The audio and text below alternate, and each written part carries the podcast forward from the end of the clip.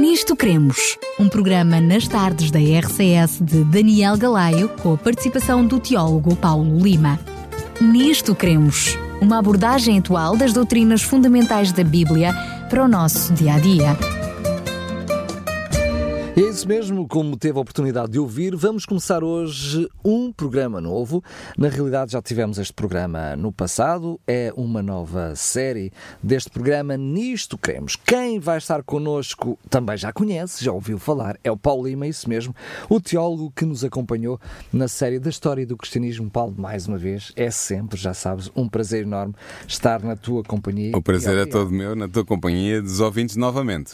Olha, antes mesmo de, de de entrarmos naquilo que será esta nova série, talvez explicar um pouquinho uh, esta, esta noção de, de, que nos trazes agora de, destes programas.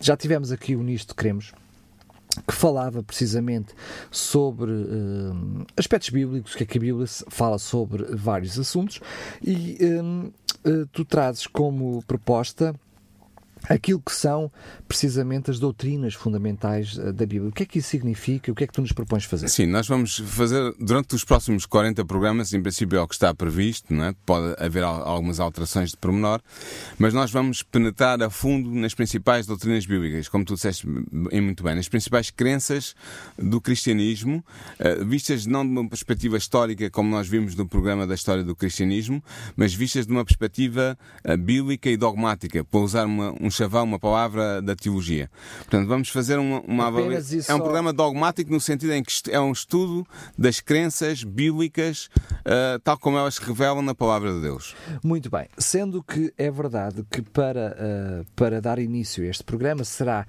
uh, um programa de uma forte vertente bíblica, de estudo bíblico, Exatamente, sim. de análise bíblica, mas é verdade que para este programa tu trazes uma, uma versão mais filosófica. É? Sim, já lá vamos. Mas talvez seria bom antes dar uma ideia aos nossos ouvintes do que é que vai constituir este Isso programa de, de Nisto Queremos.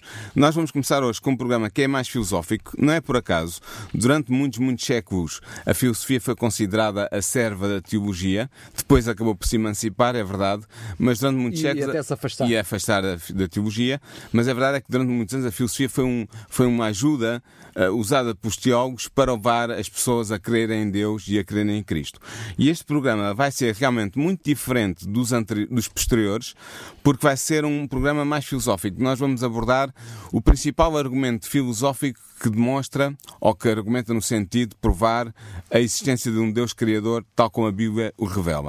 Mas vai é- ser esse o primeiro programa. Mas, deixa-me dizer-te que nos programas seguintes nós vamos atacar e atacar é, é, uma palavra forte, mas é propositadamente usada por mim.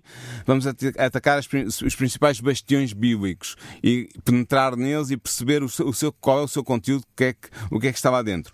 Por exemplo, na próxima semana vamos já abordar a Bíblia como revelação de Deus à humanidade.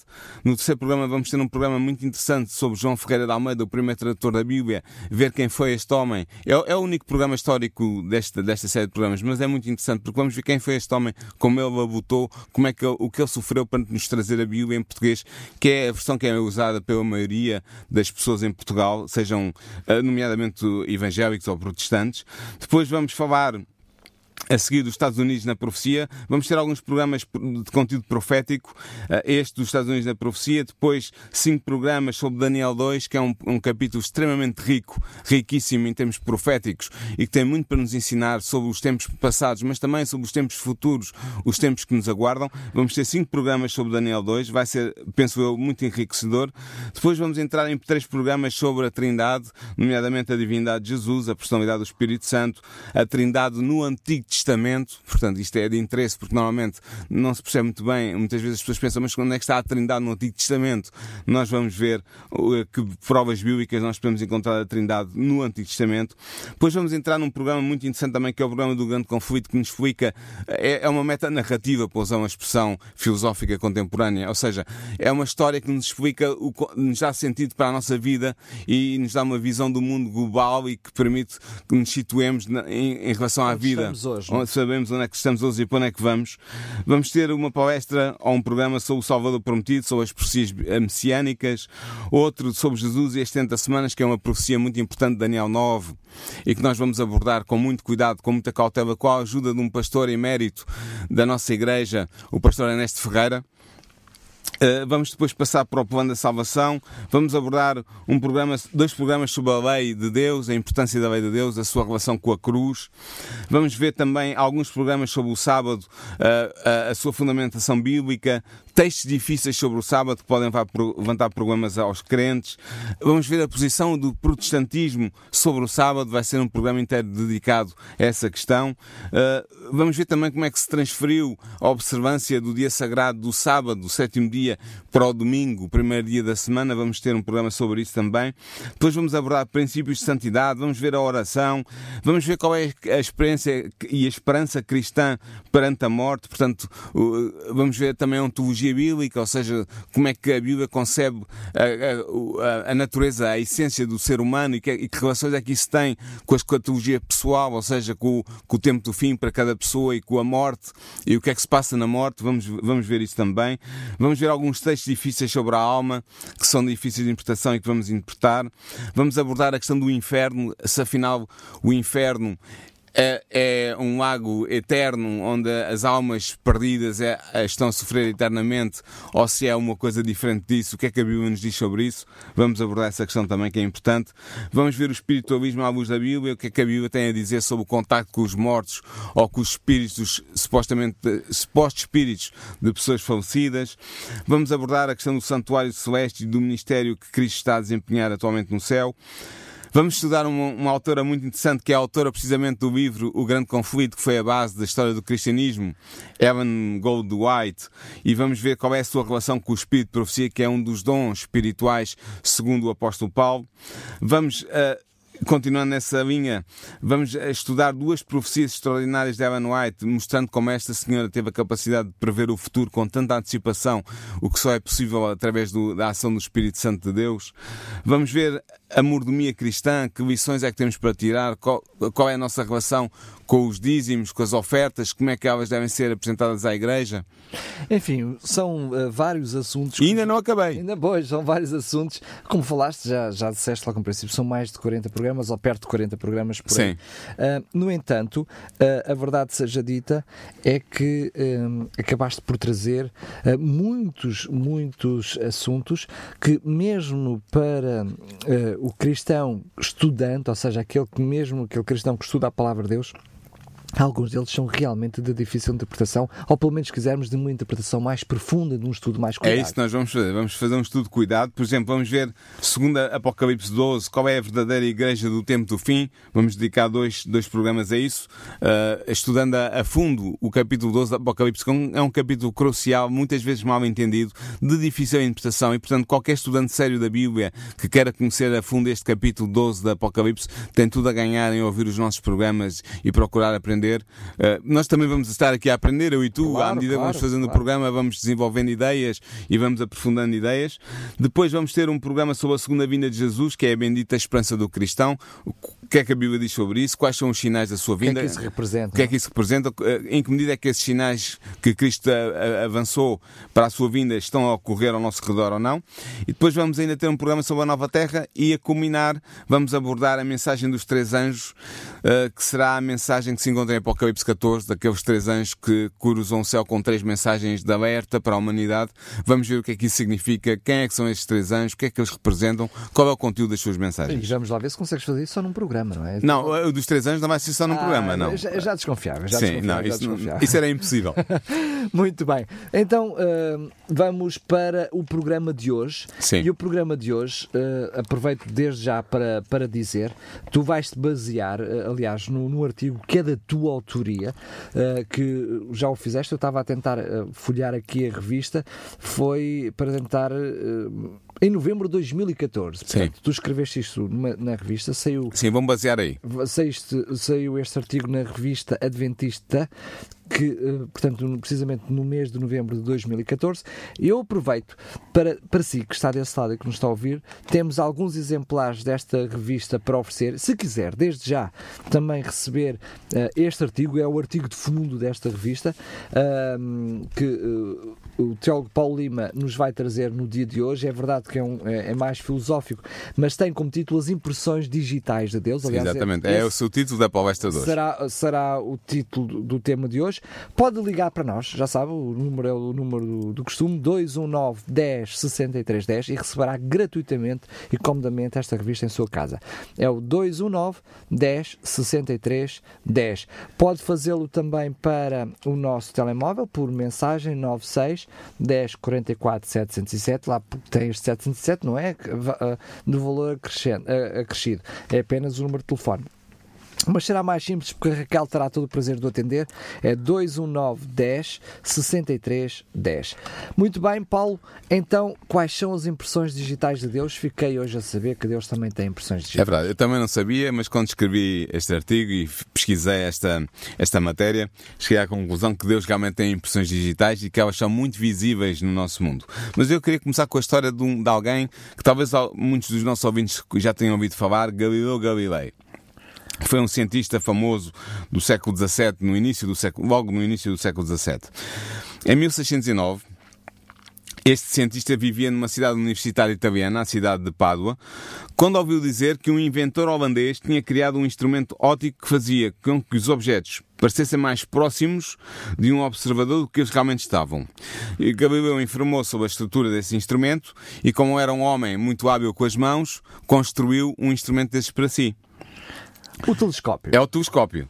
E o telescópio que ele construiu aumentava nove vezes os objetos distantes. E que GG. Já era, já era extraordinário. Algum tempo depois, ele aperfeiçoou o seu telescópio, de tal forma que este passou a ter um poder de ampliação de 20 vezes o poder do olho humano. Ou seja, com aquele telescópio ele conseguia ter a capacidade de 20 olhos humanos, eh, considerados naturalmente falando. Por volta do início de dezembro de 1609, Galileu usou o seu novo telescópio para quê? Para observar a Lua. E aquilo que ele viu modificou para sempre a sua e eu diria também a nossa percepção do universo. O antigo filósofo grego Aristóteles tinha ensinado uma coisa muito interessante, que era que, ao contrário da Terra, os objetos celestes eram supostamente perfeitos, não tinham imperfeições.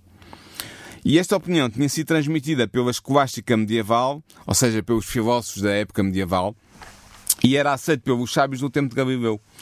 No entanto, para sua surpresa e graças ao seu telescópio, Galileu descobriu que a superfície da Lua era semelhante à da Terra. E tão imperfeita como a mesma. Tão imperfeita como a Terra, sim. Com montanhas, com planícies, com mares secos. E ao descobrir esta imperfeição da Lua, e eu ponho aqui imperfeição entre aspas, Galileu foi levado a questionar tudo o que lhe havia sido ensinado sobre o universo.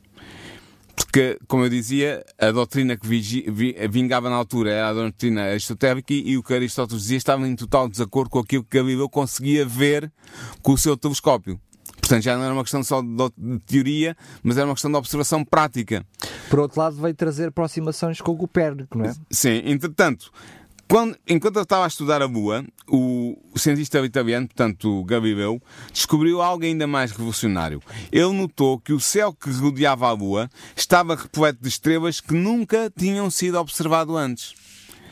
Pela primeira vez, Galileu podia constatar o quê? Que havia mais do que apenas as 1200 estrelas que, que os antigos gregos conheciam e tinham atribuído nomes. Isso foi uma revolução. Porquê? Porque ele descobriu que afinal o universo era bem maior do que aquilo que ele pensava. Algumas semanas mais tarde, o cientista italiano Galileu teve uma nova descoberta e uma nova surpresa. Quando olhava para o planeta Júpiter pelo seu telescópio, pelo novinho telescópio que ele tinha construído, Galileu descobriu quatro pequenos corpos celestes que pareciam estar muito perto de Júpiter. Mas, de modo surpreendente, estes pequenos corpos celestes apareciam primeiro de um lado de Júpiter e depois apareciam. E mais tarde voltavam a aparecer uma vez mais, mas agora do, do outro, outro lado, lado do planeta. Galileu percebeu o que para nós hoje é uma evidência, mas para aquele tempo foi uma revolução. Ele percebeu que estes pequenos corpos celestes eram luas e que estas luas estavam a orbitar Júpiter como a Lua, a nossa Lua, orbita a Terra. E esta descoberta de Galileu de que havia luas que orbitavam um outro planeta para além da Terra veio dar suporte experimental à teoria do astrónomo Nicolau Copérnico de que estavas a falar ainda há bocadinho segundo o qual a Terra não estava no centro do universo, mas era apenas mais um planeta orbitando à volta do Sol. Isso é o que todos nós sabemos hoje. Mas na altura não era ciência comum, não era conhecimento comum. E assim, em dezembro de 1609, graças a Galileu Galilei, houve uma diferença no conhecimento humano porque a concepção humana acerca do universo conheceu uma mudança radical. E com muita oposição, diga-se passagem, até do movimento cristão, não é? Exatamente, nomeadamente da igreja, igreja dominante da, da época, igreja, a igreja romana. Nós hoje sabemos realmente que o universo é imenso e que contém uma quantidade inimaginável de matéria e de energia organizadas em estruturas específicas. E essas estruturas são de três tipos: há sistemas solares, Há galáxias e há grupos de galáxias. Nós não sabemos exatamente quantas estrelas existem no universo. Mas se considerarmos, isto é um cálculo aproximado, que existem cerca de 200 bilhões de estrelas na nossa galáxia, que é a Via Láctea, é assim que se chama, e se estimarmos que o universo é constituído por 175 bilhões de galáxias, então podemos estimar que haverá qualquer coisa como 350 bilhões de trilhões de estrelas. Para, Seja lá isto, o que isso for. Para, para, tornar isto mais compreensível para, nosso, para os nossos ouvintes, pode-se dizer que há mais estrelas no universo do que há grãos de areia em todas as praias da Terra. Para dar uma ideia do que é que isto significa. E o número de planetas que existem no universo é igualmente enorme. Foi estimado que apenas na nossa galáxia, na Via Láctea, Poderão existir cerca de um bilhão de planetas. Os cientistas há uns anos para cá começaram a descobrir planetas fora do sistema solar. Eles chamam estes planetas exoplanetas, para, para significar que são fora do nosso sistema. Planetas que orbitam estrelas da nossa galáxia. Já descobriram várias centenas deles, mas está calculado que existirão cerca de um bilhão de planetas só na nossa galáxia. Ou seja, à medida que vamos aumentando o nosso telescópio, vamos descobrindo mais. Exatamente, claro, claramente isso. Ora, isto é muito interessante também porque a cosmologia moderna, ou seja, seja, a ciência que estuda o universo, descobriu que o universo não é eterno, mas que teve um começo no tempo. Sabemos hoje que o universo está em expansão, assim como, uh, por exemplo, um balão que aumenta de volume à medida que se enche de ar. Estás a ver aquela ideia? Sim, Estás sim, a soprar no balão e o balão vai aumentando de volume. Uh, e as galáxias estão a afastar-se umas das outras a grande velocidade da mesma forma. Portanto, como se houvesse alguma coisa que está a crescer no interior do universo e que está a afastar as galáxias umas das outras. E por isso pode dizer que o universo está em expansão. Aquela teoria muito conhecida do, do Big Bang. Exatamente, já vamos lá. Ora, se o universo está em expansão, então ele deve ter sido mais pequeno no passado. Na verdade, quanto mais consideramos o passado do universo, mais pequeno ele teria então sido. O que significa que, se tivermos em conta um tempo suficientemente longo, descobrimos que o universo estava inicialmente reduzido a um pequeno ponto a que os físicos chamam, tem um termo técnico, que é singularidade. E foi a implosão deste pequeno ponto, implosão a que os físicos chamam aquilo que tu estavas a referir, o Big, o Big Bang, Bang, ou seja, a grande explosão, é isso que quer dizer em inglês, foi esta implosão deste, da singularidade que deu origem ao universo.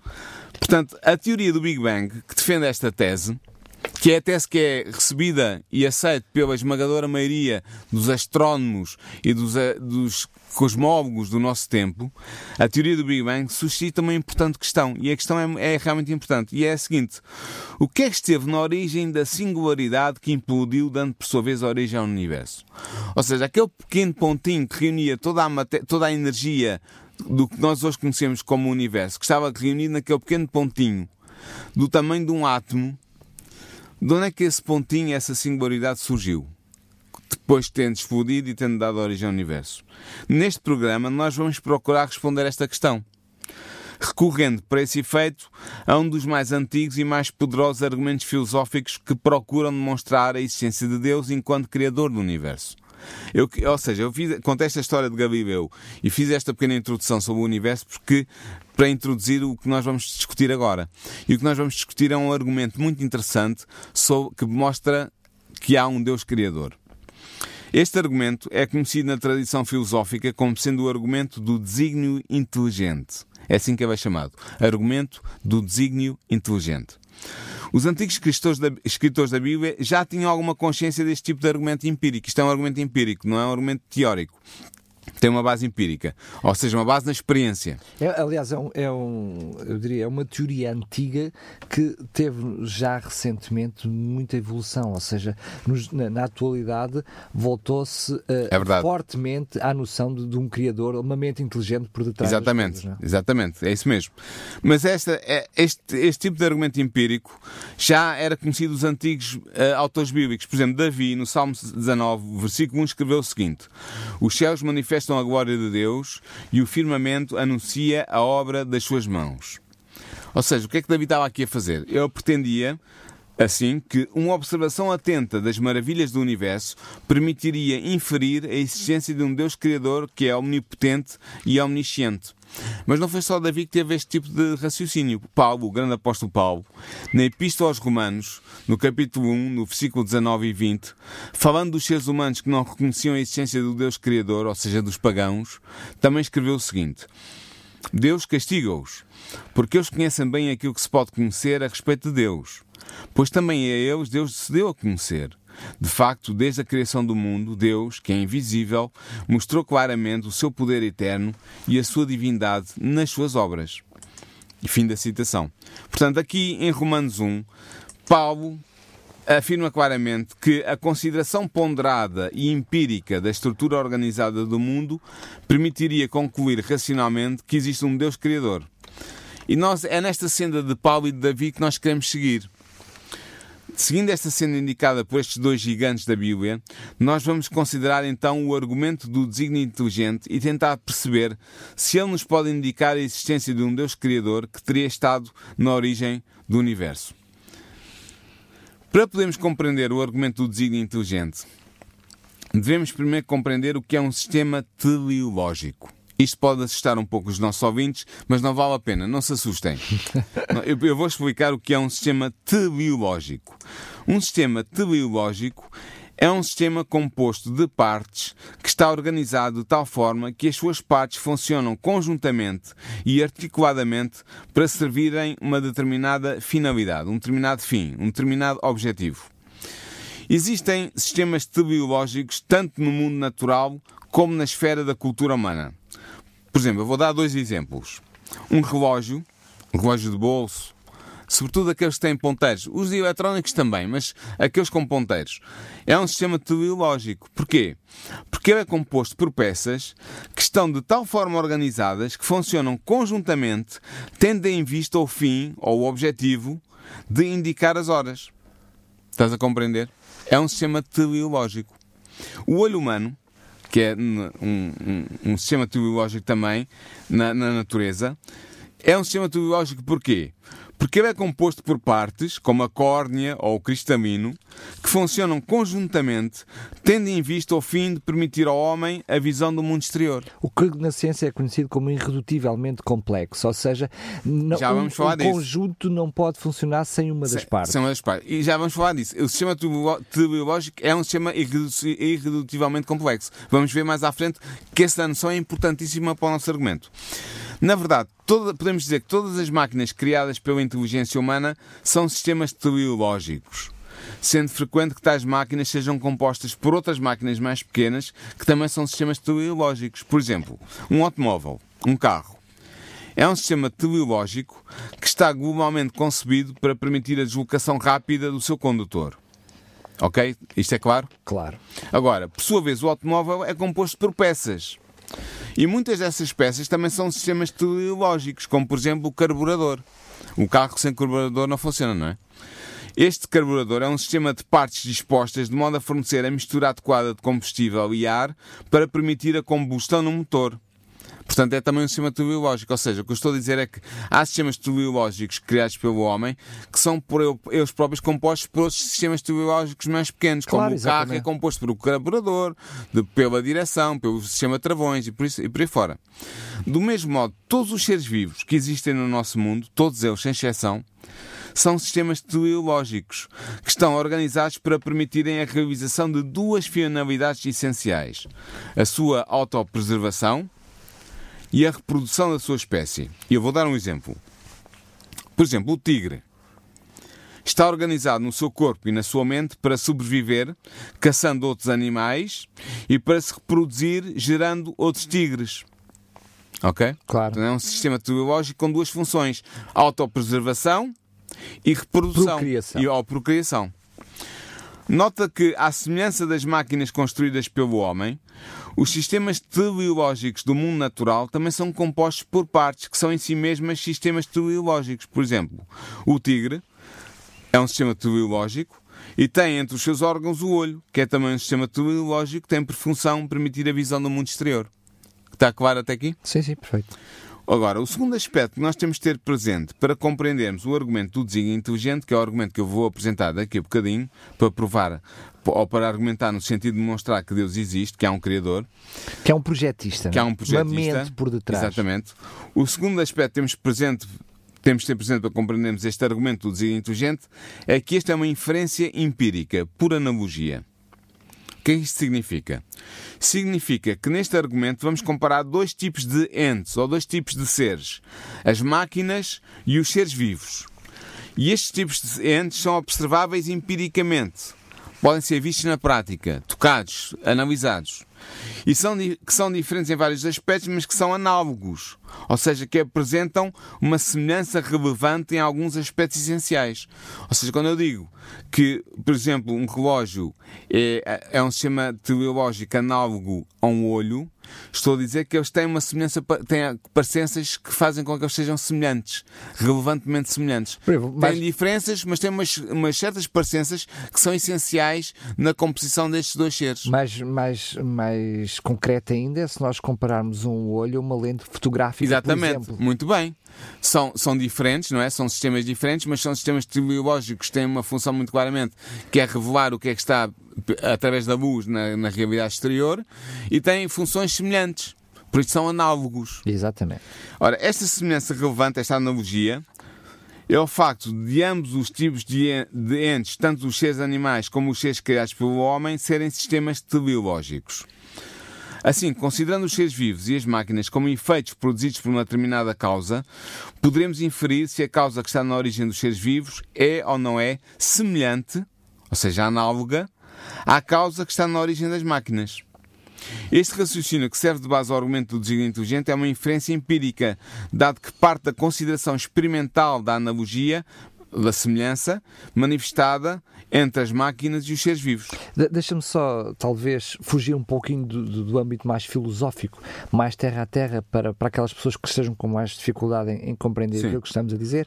Mas eh, essa aproximação que estás a dizer é quando eu olho para uma máquina e vejo a complexidade dessa máquina, Sim. eu não posso, ou seja, o raciocínio lógico é que essa má- máquina não surgiu do acaso. Por acaso, exatamente. Da mesma forma, eu transponho da máquina para o ser humano e olho para a complexidade do ser humano. Do olho, por exemplo, do olho do humano. olho ou do ser humano como Sim. um indivíduo de uma forma completa e olho para a complexidade do ser humano e tenho que deduzir e inferir da mesma forma que tem que ser resultado de uma mente inteligente. É isso mesmo. E agora, depois de teres dito isto e de eu ter feito esta explicação anterior sobre o que é que é um sistema teleológico e quais são as semelhanças que existem ah, entre sistemas teleológicos naturais, ou seja, animais, plantas, e sistemas teleológicos artificiais, ou seja, relógios, máquinas de filmar, carros, havendo essa, essa semelhança, essa, essa Proximidade. semelhança relevante que é devida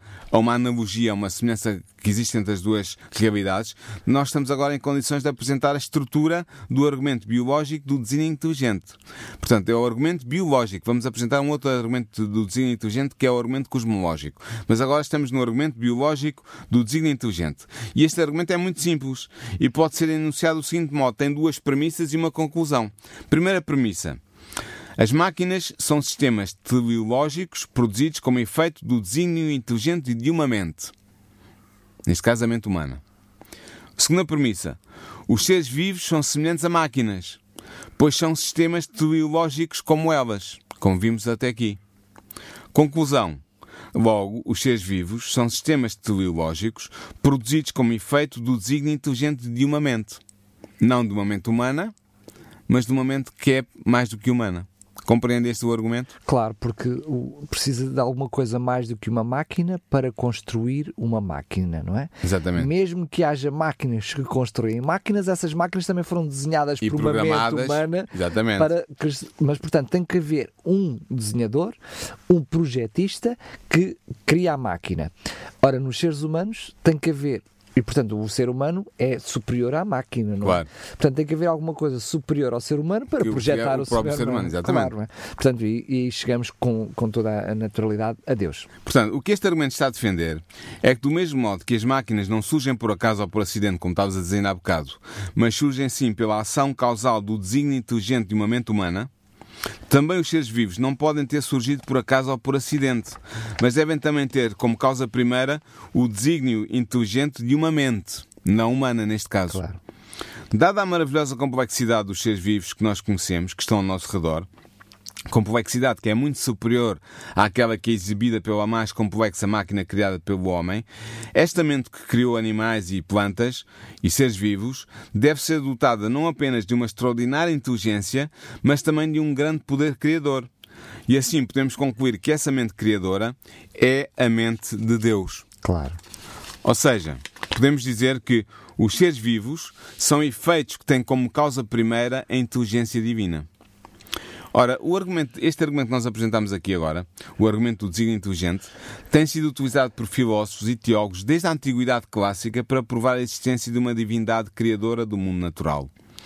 No entanto, com o surgimento da teoria da evolução de Charles Darwin em meados do século XIX, os oponentes filosóficos do teísmo, ou seja, os oponentes da teoria de que existe um Deus Criador, passaram a afirmar que havia agora, dizem eles, uma explicação puramente naturalista e materialística para o facto dos seres vivos serem sistemas teleológicos. Estás a Mas a, perceber? claro, mas a, a bom da verdade, quem, quem estuda com cuidado e conhece o que está por detrás de Charles Darwin, percebe que o próprio, o próprio Darwin, ele também chega à conclusão que para além daquilo que é as suas próprias conclusões científicas, que tem que haver uma mente inteligente. É curioso, não é?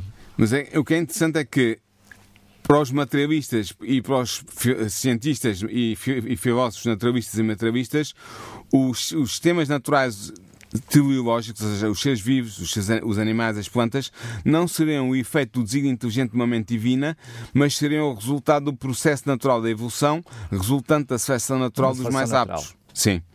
De facto, se a teoria da evolução puder oferecer uma explicação alternativa para a origem dos seres vivos enquanto sistemas teleológicos, o argumento biológico do desígnio inteligente perde a sua força. Mas agora a pergunta que se impõe é a seguinte: mas será que a teoria da evolução pode efetivamente explicar a origem dos seres vivos? Essa é que é a grande questão. E em 1996, um biólogo americano chamado Michael Behe, no seu livro Darwin's Black Box, ou seja, a caixa negra de Darwin, argumentou que o princípio de seleção natural de Darwin não pode explicar o facto de muitos sistemas biológicos serem o que tu ainda há bocado estavas a dizer, irredutivelmente complexos, neste caso ao nível molecular.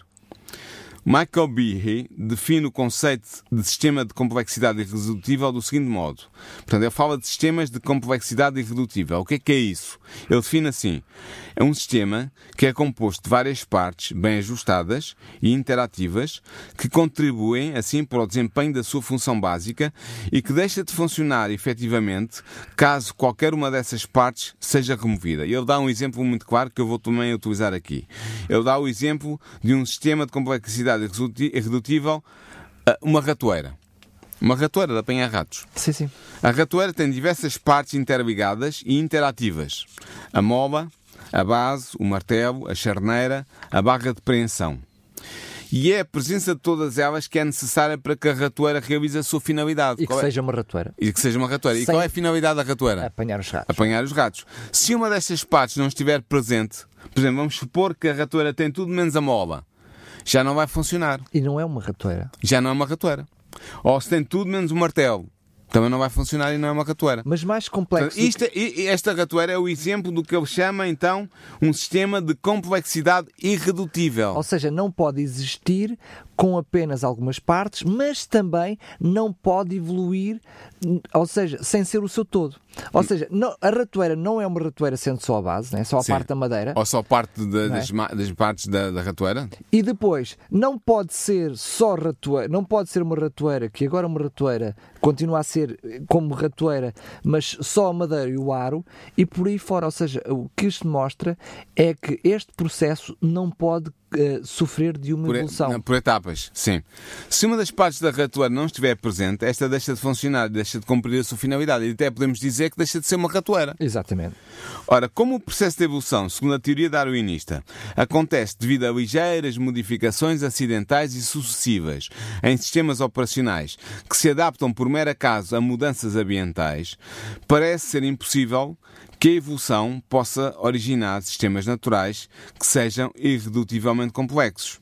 Ou seja, por exemplo, no caso do olho, não se percebe como é que, por meio de simplesmente a seleção artificial, eh, perdão, da seleção natural, através de mutações e da reação do, da- do, do- do organismo vivo que tem esse aparelho, o olho, ao ambiente, não se percebe como é que o olho pode ir sendo construído quando, não estando completo, não tem função nenhuma e não, pode, não, desempenha, não tem qualquer valor adaptativo.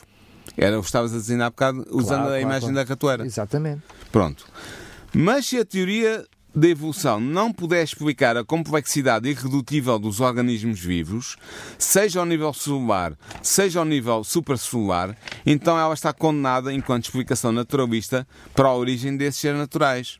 Pois bem, os biólogos defensores da existência do desígnio inteligente como causa dos seres vivos sustentam, com exemplos biológicos concretos, que a seleção natural, defendida por Darwin, não pode originar sistemas irredutivelmente complexos, porque a função a selecionar só se verifica quando todas as partes do sistema são conjugadas e estão simultaneamente presentes no sistema. Ou seja, um olho não pode aparecer aos- ah, de- durante milhões de anos sendo, sendo- sendo formado por seleção natural porque não tem nenhuma função a desempenhar enquanto não está completo. E se não tem nenhuma função a desempenhar enquanto não está completo, não é, não é vantagem evolutiva para nenhum, eh, para nenhum organismo. É isso que está a ser dito aqui. Portanto, a própria complexidade de um tal sistema irredutível exclui que ele possa surgir de uma só vez por seleção natural. Um exemplo de um sistema biológico irredutivelmente complexo é o sistema imunitário humano. Por exemplo, que é o sistema que defende o organismo humano de ataques provenientes do exterior, que é um sistema altamente complexo, irredutível e que não se consegue conceber como é que esse sistema, em toda a sua complexidade, poderia ter surgido por mera seleção natural, segundo os princípios da teoria da evolução de Charles Darwin. Sendo que descobertas mais recentes vêm mostrar eh, eh, essa complexidade e esses sistemas irredutíveis, coisas como o ADN, Sim, por exemplo. Mas eu quero aqui eh, lembrar um que, que os nossos ouvintes quiserem pesquisar, eu acho eh, algo maravilhoso. Chama-se flagelo bacteriano, onde mostra como é que é essa bactéria, como é que ela funciona e até as suas partes. E porquê é que eu chamo a esta questão? Lembras-te de tu teres falado há pouquinho daquela proximidade entre o ser humano e as máquinas? Sim. É que o flagelo bacteriano parece uma máquina. Ah, Esta, eh, esta bactéria tem hum, zonas como rodas dentadas, eh, eixos, guinchos. Podem procurar na internet, chama-se flagelo bacteriano e é provavelmente aquele que é mais aceito por, por todas as comunidades ah, científicas como sendo o, o organismo vivo como irredutivelmente eh, Complexo. complexo. Portanto, ao chegarmos a esta conclusão, o que é que a gente pode também concluir? Dado que a teoria da evolução parece não explicar a origem de sistemas de complexidade irredutível como os que se observam entre os seres vivos, a conclusão do argumento biológico do desenho inteligente que nós pusemos atrás, que falámos ainda há pouco, permanece de pé. Ou seja, os seres vivos são sistemas teleológicos produzidos como o efeito do desígnio inteligente de uma mente divina. Deus é o criador dos seres vivos que nós observamos no mundo natural e, portanto, concluímos o quê? Que Deus existe. Claro. Agora, isto era o argumento do desenho inteligente do ponto de vista biológico. Mas há também o argumento cosmológico do designo inteligente, que é um argumento que, que é mais amplo. O argumento biológico concentra-se no, no- na- nos, nos seres vivos que estão ao nosso redor, neste planeta que nós conhecemos, ou seja, na biosfera. Concentra-se na biosfera humana. Exatamente. Ah, perdão, a terrestre, Terrestre. que é observada pelos seres humanos. Mas o argumento cosmológico do desenho inteligente concentra-se na origem de todo o universo. Todo o universo que nós podemos ver e estudar. E, portanto, é um argumento ainda mais forte. Portanto, e o que é que nós podemos dizer? Podemos dizer que o argumento do desígnio inteligente pode também ser aplicado ao universo na sua totalidade, é isto que eu estou a dizer.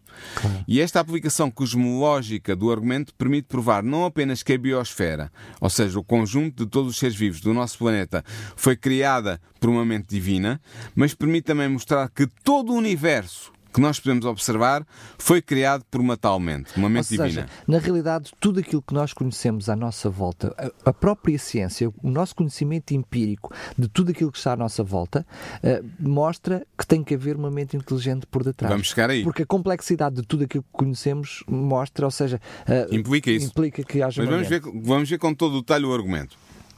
A verdade é que quando nós abordamos o argumento cosmológico do desenho inteligente, nós obtemos um poderoso argumento empírico para provar a existência de um Deus Criador.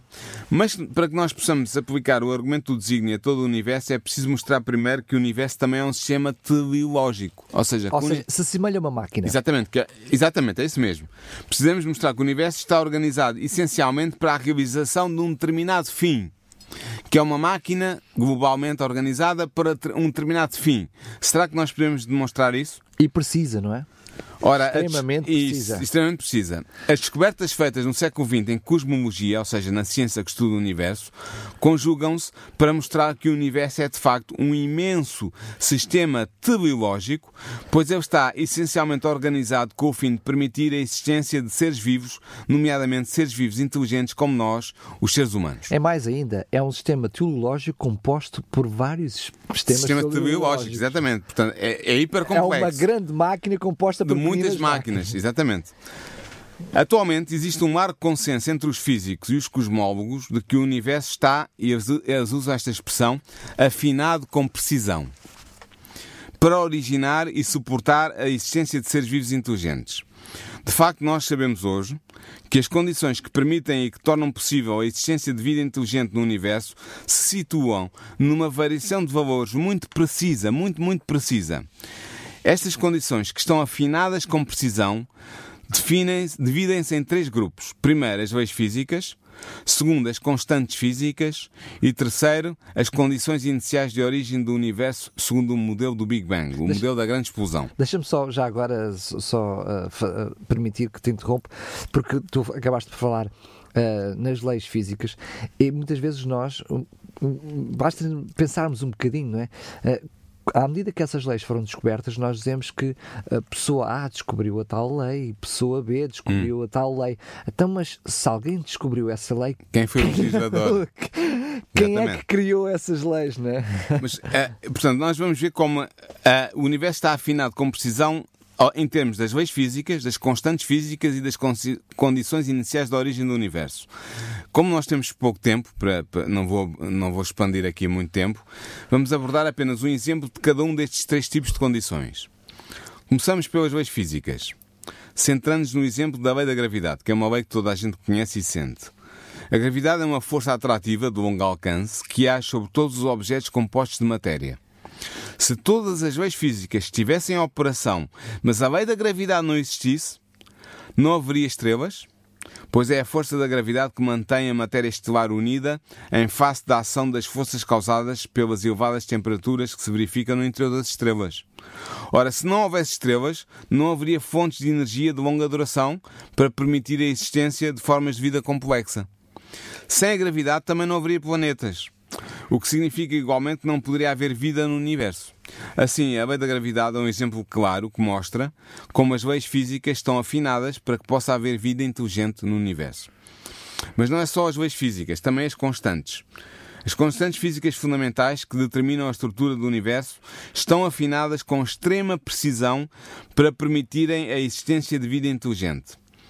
Se estas constantes, como por exemplo a força da gravidade ou a constante cosmológica, fossem apenas ligeiramente diferentes, se tivessem um valor ligeiramente diferente do que tem na realidade, não se daria o desenvolvimento da matéria, não existiriam as estruturas astronómicas que compõem o universo, as estrelas, as galáxias, os planetas, não haveria a diversidade de elementos químicos que hoje existem presentemente no universo, e assim não haveria vida tal como a observamos hoje.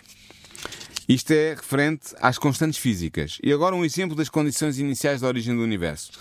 Se as condições iniciais da origem do universo fossem diferentes das que se manifestaram na sua origem, não haveria vida inteligente. Por exemplo, a taxa de expansão do universo. Ainda no início do programa dissemos que o universo está a aumentar de volume, está a crescer. As galáxias estão-se a afastar umas das outras. Chama, e estão a afastar-se num, num ritmo de, bem determinado matematicamente. E aí chama-se a taxa de expansão do universo. E isto é um exemplo fácil de perceber que ilustra como as inúmeras condições iniciais tinham de ser precisamente do modo como são para que fosse possível surgir vida inteligente no universo. Lembras-te certamente que nós dissemos anteriormente que os físicos acreditam que o início do universo foi originado a partir da impulsão de uma singularidade. Impulsão a que os cientistas chamam o Big Bang, a grande explosão. Pois bem, se a taxa de expansão do universo, a partir do momento inicial do Big Bang, da grande explosão, tivesse sido ligeiramente mais rápida, ou seja, se a explosão tivesse dado mais, uma rapidez maior à energia que resultou dali, não teria sido possível formarem-se as galáxias, as estrelas e os planetas, pelo que também não seria possível a existência de vida inteligente. Mas, por outro lado, se a taxa de expansão do universo, um segundo depois da grande explosão do Big Bang, tivesse sido muito mais pequena, ainda que por um rácio de 1 em 100 mil trilhões, se fosse mais pequena, apenas num rácio de 1 para 100 mil trilhões, o universo teria voltado a ser uma bola de fogo e nunca se teria desenvolvido para ser aquilo que nós hoje vemos. Quando compreendemos que esta taxa de expansão é apenas uma das múltiplas condições iniciais que tinham que estar ajustadas com precisão e que efetivamente estão ajustadas com precisão para que fosse possível haver vida inteligente no universo, nós percebemos que o universo é de facto um sistema teleológico afinado com precisão, tendo em vista uma finalidade muito bem definida. E essa finalidade é a existência de vida inteligente. Ora bem, provamos até aqui que o universo é um sistema teleológico. Na medida em que está afinado com precisão para que nele exista vida inteligente. Podemos agora apresentar a estrutura do argumento cosmológico do desígnio inteligente. Já vimos o argumento biológico do desígnio inteligente, agora vamos ver o argumento cosmológico do desígnio inteligente. Tal como o argumento biológico do desígnio inteligente que apresentámos atrás, este argumento cosmológico assenta na existência de uma analogia relevante entre as máquinas, os sistemas teleológicos criados pelos seres humanos, e o universo, que também é um sistema teleológico, ou seja, como tu disseste há bocado, uma hiper gigantesca máquina. E o argumento pode ser apresentado da seguinte maneira: tem duas premissas, como ao outro, duas premissas e uma conclusão. Primeira premissa é: as máquinas humanas são sistemas teleológicos produzidos como efeito de um desígnio inteligente de uma mente, neste caso a mente humana. Segunda premissa: o universo é semelhante a uma máquina, pois é um sistema teleológico organizado com o fim de permitir a existência de seres vivos inteligentes. Conclusão: o universo é um sistema teleológico produzido como efeito do desígnio inteligente de uma mente. Não de uma mente humana, como é evidente, não de uma mente extraterrestre, mas de uma mente divina. E porquê que é de uma mente divina? Porque, dada a magnitude do universo, a mente que o concebeu e o criou deve ser não apenas extremamente inteligente, mas deve também possuir à sua disposição um poder extraordinário. E essa mente só pode ser a mente de um Deus Criador pelo que o argumento cosmológico do desígnio inteligente nos permite provar a existência de Deus.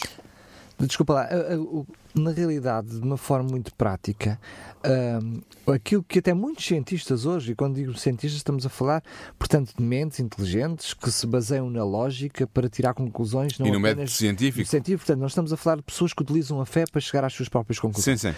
Para além daquilo que é uh, essa uh, complexidade irredutível que é conhecida uh, em, em, tantas áreas da, da, vida, e quando eu digo áreas da vida, estamos a falar materiais e imateriais, não é só essa complexidade, mas é depois aquilo que tu estavas a dizer, a relevância entre elas, ou seja, a semelhança entre elas. A analogia, a, analogia. a semelhança relevante que há entre, entre as seja, máquinas e os, e os seres vivos, ou neste caso, entre, entre as máquinas e todo o universo. Ou seja, não é só a complexidade de cada uma delas, mas também a complexidade, a complexidade que une todas elas. Muito é? bem.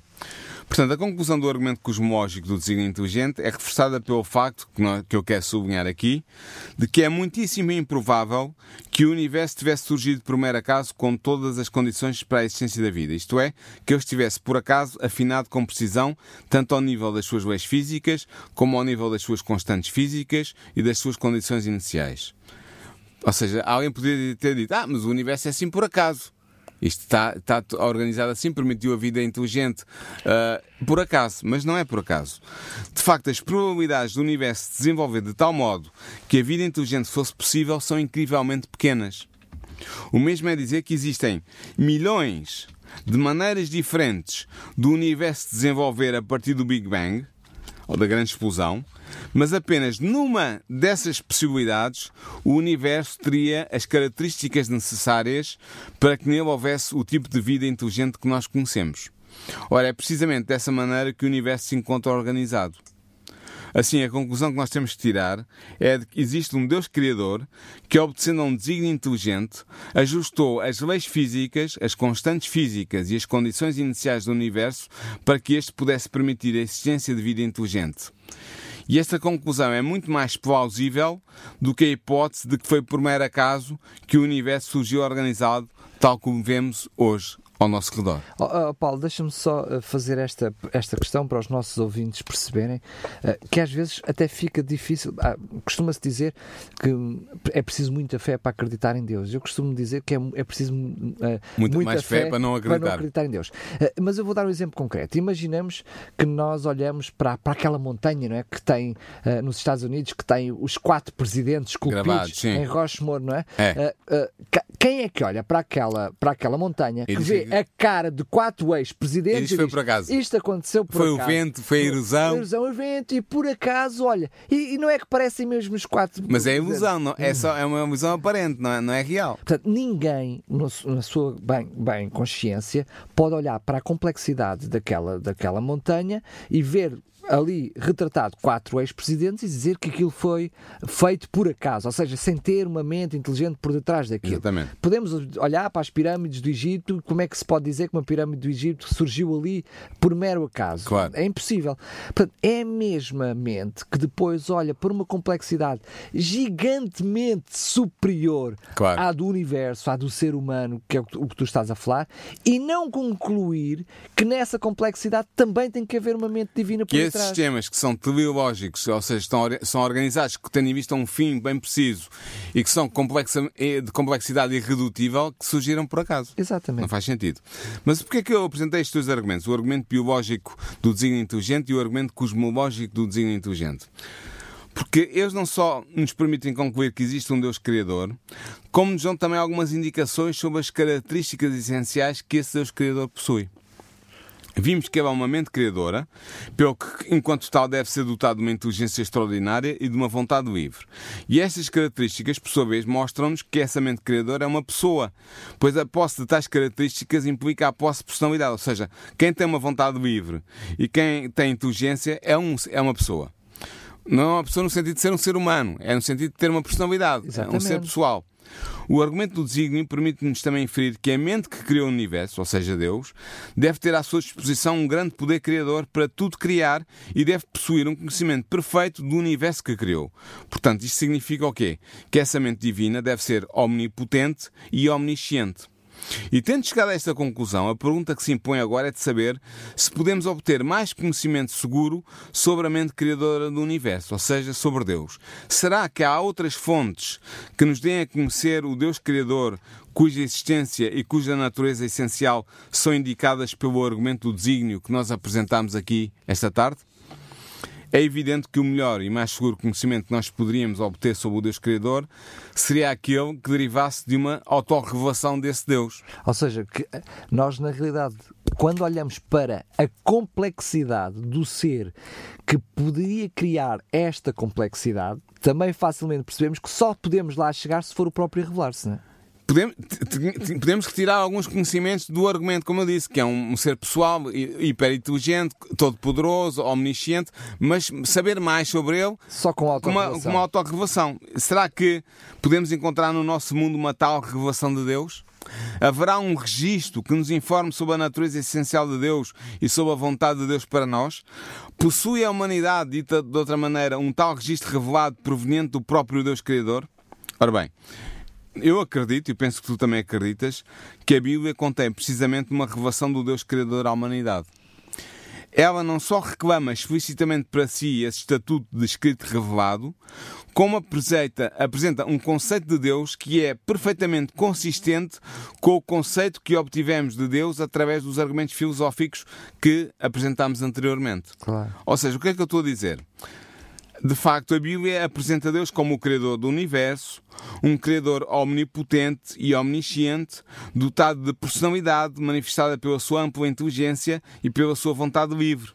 E assim existe uma perfeita harmonia entre a noção que obtemos de Deus através do argumento do desígnio inteligente que nós expusemos neste programa e a noção que obtemos de Deus através da revelação bíblica. Isto é muito interessante. Estás a perceber? Há um, há um encaixe aqui do, da noção que nós temos de Deus a partir apenas do conceito eh, do, do, do, argumento do desígnio inteligente e, e o conceito ou a noção que nós temos de Deus, tal como está revelado na Bíblia. Mesmo sem considerarmos outras razões que indiquem ser a Bíblia uma fidedigna revelação de Deus, esta correlação conceptual dá-nos razões suficientes para crer que a Bíblia é efetivamente a revelação do Deus Criador à humanidade. É, há coerência. Há uma coerência entre as duas coisas. Entre a imagem de Deus que nós temos no argumento do desígnio inteligente e a imagem de Deus que nós temos na Bíblia, revelada na Bíblia Sagrada. Portanto, o que é que nós podemos concluir? Para terminar o nosso programa, que a Bíblia surge como um valioso auxílio para a compreensão humana de Deus e da sua vontade para nós. Se nós queremos saber mais sobre a mente criadora do universo e sobre os seus desígnios para a humanidade, nós devemos virar-nos para a Bíblia. Nela encontraremos resposta para as nossas interrogações mais profundas.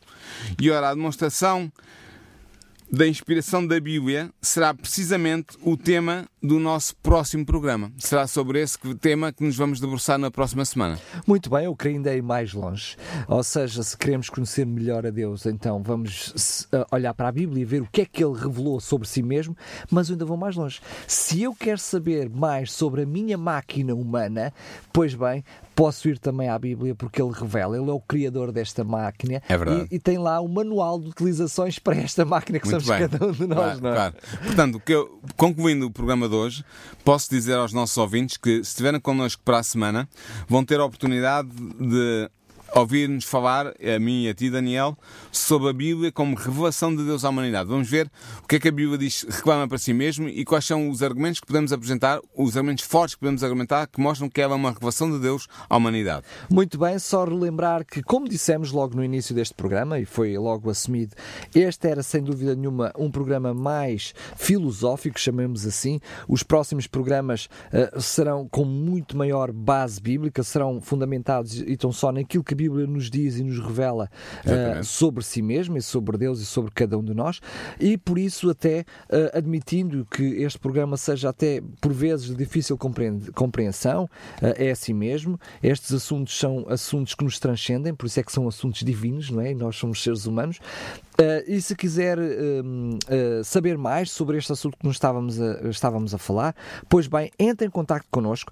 Teremos todo o prazer em lhe oferecer a revista, a revista onde o teólogo Paulo Lima teve a oportunidade de escrever Uh, portanto, um artigo de fundo sobre precisamente aquilo que estávamos a falar sobre este programa, entre em contacto connosco para o 219 10 63 10. Vou repetir: 219 10 63 10 e teremos todo o prazer em lhe oferecer gratuitamente esta revista. É a revista Adventista, da qual uh, o teólogo Paulo Lima também é redator.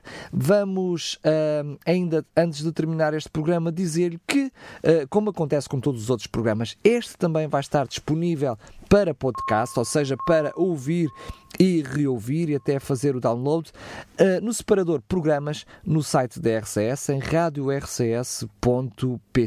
Ele vai ter uma nova secção, chama-se precisamente Nisto Cremos e, e uh, abordamos as doutrinas fundamentais da Bíblia. Agora sim, quero despedir-me agradecendo mais uma vez, Paulo. Um abraço, um Tó, e, e cumprimentos aos nossos ouvintes. Até ao próximo programa. Nisto Cremos, um programa nas tardes da RCS de Daniel Galaio, com a participação do teólogo Paulo Lima. Nisto Cremos, uma abordagem atual das doutrinas fundamentais da Bíblia para o nosso dia a dia.